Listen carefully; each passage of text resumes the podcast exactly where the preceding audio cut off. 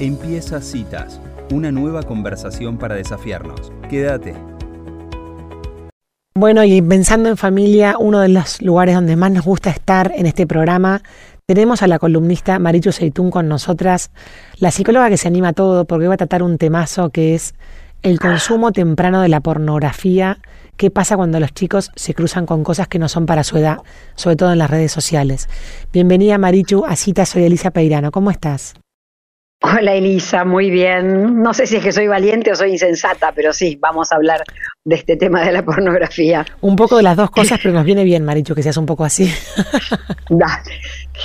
Eh, la verdad es que me están empezando a consultar este año, por ah, primera vez, por chiquitos de 7 y de 8 años, y pasan dos cosas muy importantes.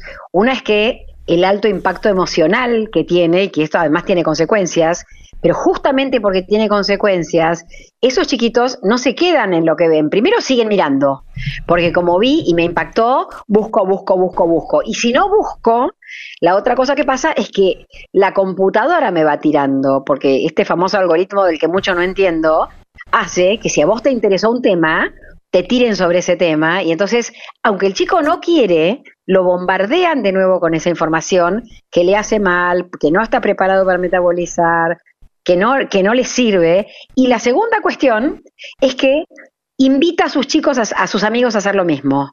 O tiene esos juegos con ellos, o los invita a ver lo mismo que él ve, como hace todo niño normal para poder procesar las cosas vividas. Las tengo que repetir para procesarlas. Entonces, hay toda una tarea que hacer con nuestros chicos, pero además en la responsabilidad social de que si mi hijo lo vi haciendo esto, me tengo que ocupar de avisarle a la mamás de los amigos para que todos estén atentos y mirando a ver cómo hacemos para detener esta situación. Maricho, qué importante esto que decís. Ahora, cuando alguien te hace una consulta vos en tu consultorio, ¿son padres que ya lo detectaron en sus hijos? ¿Son padres que lo sospechan? ¿Son padres que ya tomaron cartas en el asunto? ¿Cómo es el formato de la consulta? Digo, para ver en qué estadio llegan. ¿Sabés que no me consultaron en el consultorio? Fue un colegio el que me llamó, preocupado porque los chicos de tercer grado estaban en masa mirando pornografía. ¿Tercer y grado? el colegio se dio cuenta. Sí, ah. ocho años. Eh, y, y, claro, es un efecto como de mucho contagio. Y claramente el cerebro no está preparado. El cerebro de un niño de primaria está preparado para jugar, para hacer gimnasia, para aprender matemática y lengua, para tener amigos, para hacer deporte.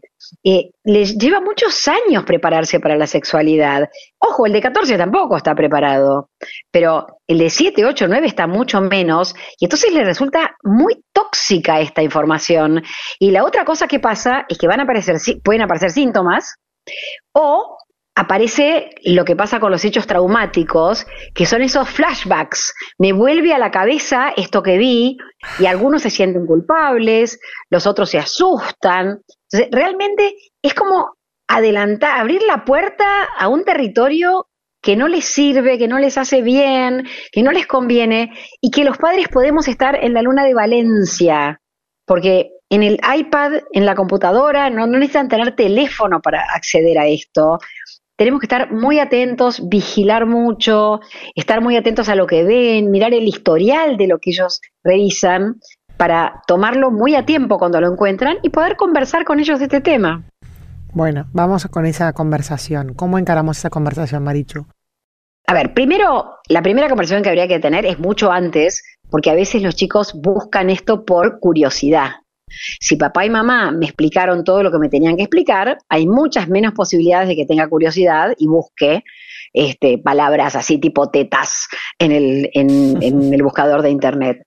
Y después viene la segunda conversación que es, estuve viendo que viste, esto no es para tu edad, porque seguramente te lo acordás, es todo plástico, o sea, no es verdad, tu cabeza no está preparada para saber lo que es real de lo que no es real.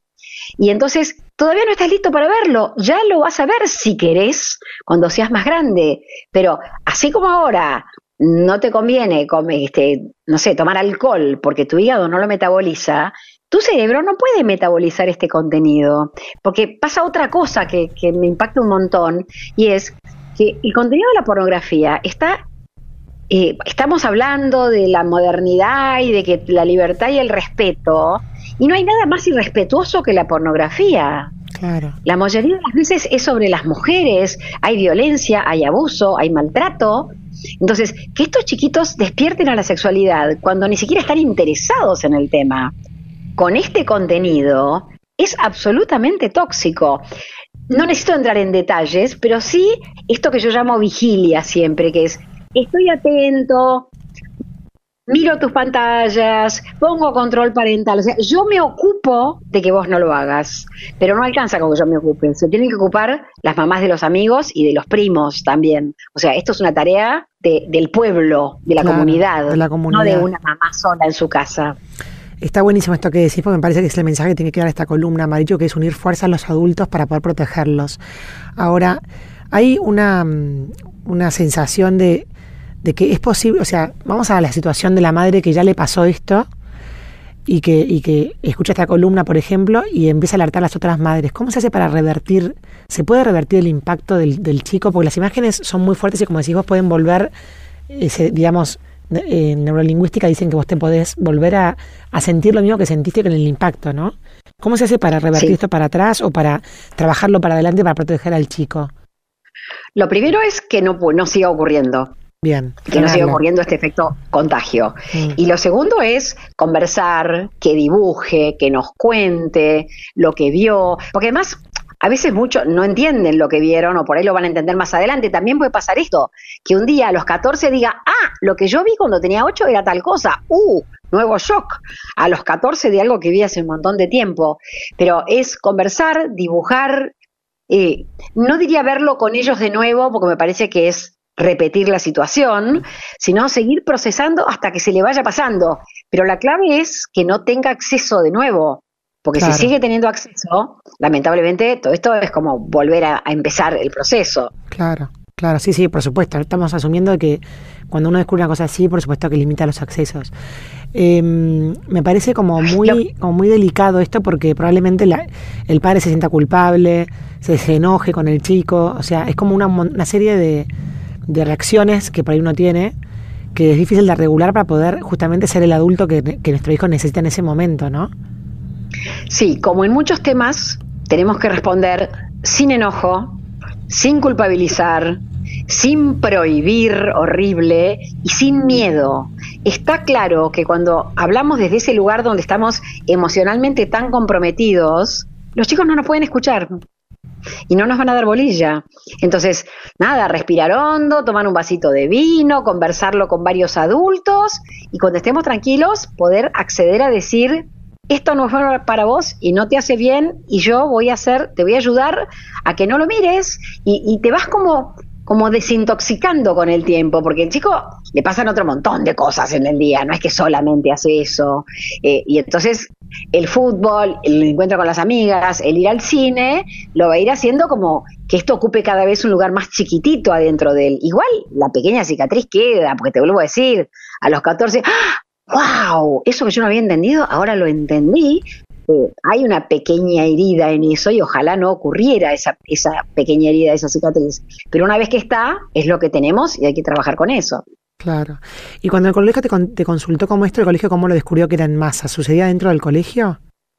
No me acuerdo exactamente cómo era, pero sí se dieron cuenta de que sucedía entre los chicos, entre ellos, y entonces dimos una charla genérica mm. sobre esto la buena información, la buena formación, porque no basta con informar los hechos de la anatomía, sino explicar que la sexualidad tiene que ver con intimidad, con un vínculo de persona a persona, que no tiene que ver con eso que ellos están viendo, y con la vigilancia. Creo que los tres puntos claves son eso, información, formación de persona y la vigilia del adulto para que estas cosas no vuelvan a repetirse. Información, formación y vigilancia. Me encantó. Me encantó porque en realidad lo que, lo que, lo que tiende a pasar, Marichu, es justamente el, el, miedo toma al padre, nos toma, y de alguna manera es como que creemos que prohibiendo todo vamos a estar a salvo, van a estar a salvo nuestros hijos en un ambiente que a nosotros nos da miedo. Entonces es muy difícil como esa, lograr esa ecuanimidad de, de estarlos protegiendo sin aislarlos completamente, ¿no? Es que sin información los dejas solos en el mundo, porque en la casa de al lado, a lo mejor los papás no están, o están ni se dieron cuenta de lo que está ocurriendo, y en tu casa le prohibís todo y al lado ve cualquier cosa. Hmm. Entonces, por ahí es mejor poder hablar de estas cosas y contarles que esto existe, pero que todavía no están para eso y que ya lo van a ver cuando sean grandes eh, y que entonces cuando se encuentren con ese contenido, porque me acuerdo, y te vas a reír, de una mamá que me dijo, mi hija me llamó y, me, dijo que tenía que investigar sobre Cleopatra. Y yo le dije, bueno, anda metiéndote en internet y cuando yo llego lo hacemos juntas. Y a los cinco minutos la llamó la hija y le dijo, mamá, me parece que encontré una Cleopatra que no era la que quería la maestra. Qué horror, sí, es sí, tan fácil como eso. O sea, ¿vos qué sabés cuando pones Cleopatra? Si estás poniendo una Cleopatra pornográfica o la Cleopatra de la historia. No, es tremendo, es tremendo. Eh, bueno, Marichu, la verdad que me encantó esta, esta reflexión tuya. Vamos a, difundir esta nota para que más padres nos unamos en, la protección de nuestras infancias, que me parece que es la clave. Y me quedo con esto que dijiste de prepararlos para el mundo en el que van a vivir, ¿no?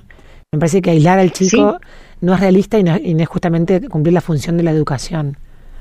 Sí, por eso la parte formación. Te formo como persona para que vos puedas tomar una decisión, que no siempre va a ser la que yo quiero, pero por lo menos sabés lo que yo pienso y cómo lo pienso. Mm. Antes de despedirte del todo, Marichu, ¿algún consejo para los adolescentes? Porque es muy fácil verla, es muy fácil no, digamos, es tremendo y es un horror las infancias más chicas, tercer grado dijiste 7, 8 años. Ahora, ¿qué pasa cuando el chico tiene 17 años, 18? Que, digamos que vendría a, a, ser una edad mucho más sexualizada o mucho más despertar a las hormonas y demás. Digamos, ¿qué, consejo le darías a esos padres? Es muy difícil impedir que lo hagan. Creo que tenemos que estar muy atentos a que no pasen todo su tiempo en eso. Creo que está bueno también conversar sobre el tema para que entiendan que eso no es el mundo real. Sobre todo por esto que decía antes, que lo que se ve en la pornografía no es el respeto por el otro, el respeto por los géneros, o sea, realmente es lo anti que nosotros querríamos que los chicos sepan sobre sexo. Claro. Y la otra razón por la cual hay que hablar, y esto lo hemos visto ya hace rato en, en los consultorios, es que los adolescentes que miran mucha pornografía, después tienen una vara altísima para lo que tienen que hacer y tienen enormes dificultades para tener relaciones, a pesar de que están súper excitados, eh, nada, nunca van a estar a la altura de eso que vieron, porque eso que vieron ni siquiera es verdad encima.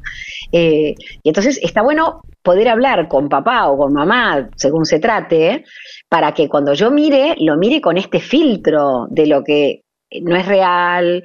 Eh, ojo, que no te tome toda la vida entera, que la pornografía no tome el lugar del ansiolítico, mm. porque el ansiolítico tiene que ser hablar de lo que me pasa, y no meterme en algo para dejar de pensar. Claro, claro, tal cual. Bueno, eh, la verdad que es un, temón gigantesco. Dejamos eh, abiertas las preguntas, digamos, y, seguramente sea, sea una conversación que dispara otras conversiones esta, esta columna. Muchísimas gracias, Marichu, por, por tu espacio en citas, como siempre. Gracias, gracias a ustedes, Elisa. Un placer. Adiós.